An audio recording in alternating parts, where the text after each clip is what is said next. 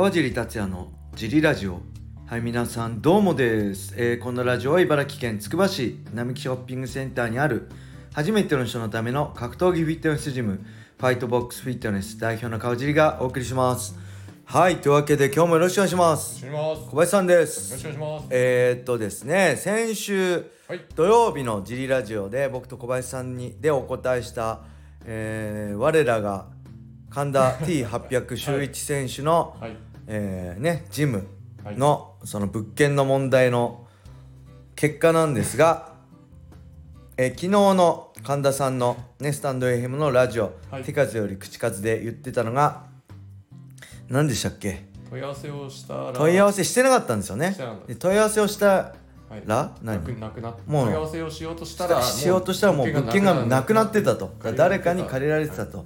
とまあそういうのよくあるあるですよね。こういう物件とか探してると、うん、まあ一人だけでみんながそうやって狙ってるからねいいところは、もう早い者勝ちだってこれ出会いですよね。そうです恋愛と一緒ですよね、はい。運命なんで。はい。まあまた懲りずに探せばいろいろ出てくるんじゃないかなと思います、はい。頑張ってください神田さん、はい。神田さんと奥さんのラジオ聞きましたいいですね仲良さそうで。ね。はい2人で。まあ本当にね2人でできるっていうのが一番でかいですよね、はい奥さんも教えられるっていうのが一番でかいし。うん。まあ子供もねあのよ幼稚園？と1歳でしたっけ？なんではい。まあ格闘技やらせたいんであればね。はい。えー藤井さんと佐々木真二さんの娘のさくちゃんのように、はい。まあ、英才教育してすごいですね。いつかね、はい。えー神田さんを超えるようなファイターになったら面白いですよね面白いですね。はいそんな感じで、はい。えーレターも行きましょう、はい。すごいシンプルなレターが来てます小林さんはい。おすすめのダイエット法を教えてくださいはい まあこれ巷に溢れてるんで僕に聞かなくてもいいかなと思うんですけど、はいまあ、僕が簡単に答えると、はい。えーまずあれですね有酸素運動だけではダメですね。ランニングとかまあサイクリングもそうだし。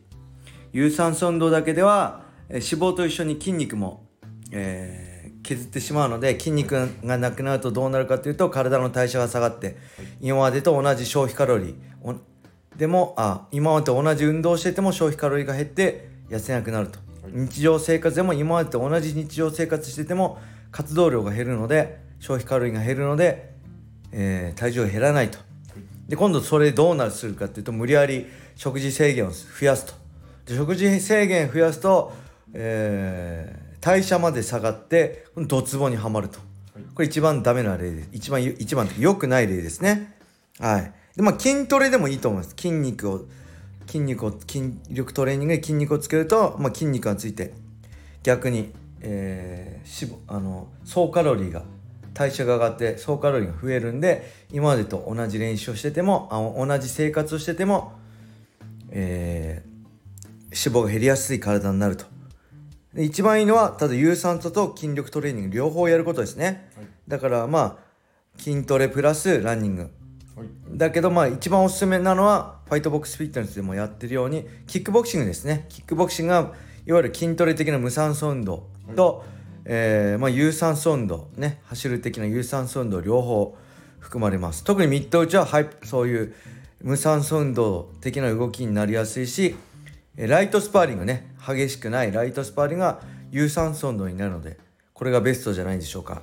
そしてサーキットのようにね、えーまあ、重い筋重いウェイトをやると、まあ、なんか怪我のリスクがあるので、えー軽い重量で、えータイムでタイムを測って、えートレーニングを繰り返すようなねこう HIIT トレーニング的なのをやるとよりいいんじゃないかなと思います。はい。まあ、結果的にはだからファイトボックスフィットネスに来てくださいってことですね。営業ですね。はい、そんなわけではい。もう一個いっちゃいましょうか。はい。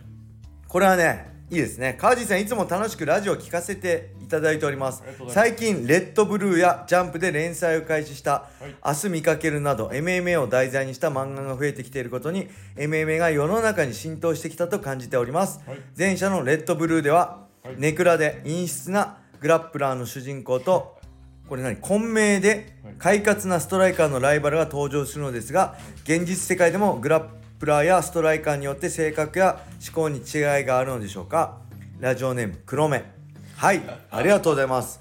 そうですねこのレッドブルーっていうのはこの前山瀬さんが紹介してたはい。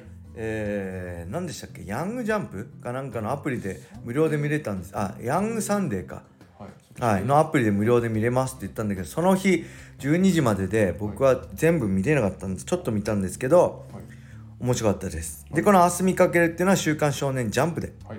えー今週新連載始まったはい。総合格闘技 MMA の漫画ですよね、でねこれはねこれ見ました？明日見かける。僕見てないんですよ。さらっと見ましたけど。どんな感じですか？なんかこうあまりあーこううま友達関係うまくいってなくて、はい。ちょっといじめられちゃいそうな子が、はい総合のジムみたいに行くんですけど総合のジム行ってもなんかはい。打撃が全然距離感がつかめなくて、でダメだって言ってたらなんか帰りにまた絡まれて、はい。そしたらその、えっと、ジムのなんか娘さんはもう総合すごいできるんですけどその人を見てる前で、その腕十字か三角か分かんないですけどその、はい。組み技が強くて。はい。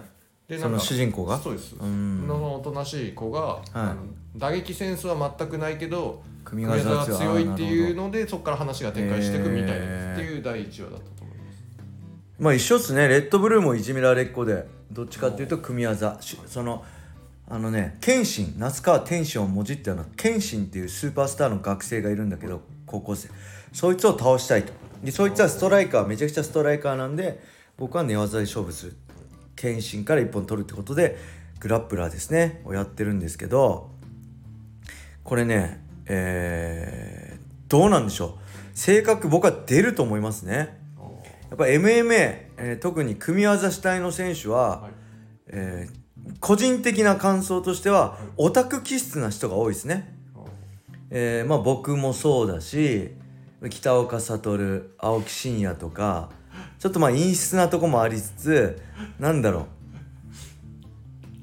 理屈っぽい感じ理屈ではい。戦うみたいなはい。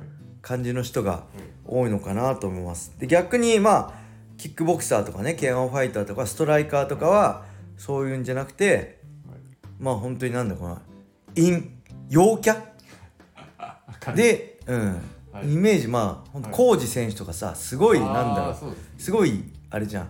明るいっていうか周りを照らすような太陽のようなはい人が多いでしょ？周りも照らしてタケル選手とかさはい。天心選手とかさはまあ朝倉選手とかもそうじゃん。いはい。えストライカーの。でグラップラーどっちかっていうと陰。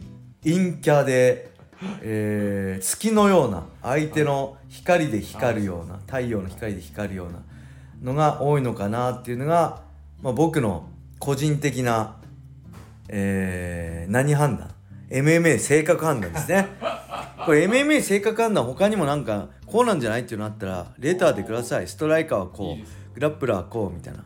あの背が高いしひょろっとしてる人はこうみたいな。ずんぐりむっくりはこうとかね。いろいろ。そういうの意外とあるかもしれないですよね。はい。でこれねレッドブルーもう一回言いますけど1巻ぐらいかな。5巻ぐらいまで無料だったんですよね確か。6巻が出て最新巻出て5巻まで無料でえっ、とねけどヤマスが言った夜中の00時まで11時59分までだったんですよ。で僕も家着いてしいろいろやって見れたのが最後30分もなかったんで1巻ぐらいしか見れなかったんですけど結構ね面白かったですね。やっぱり格闘技漫画といえばはい。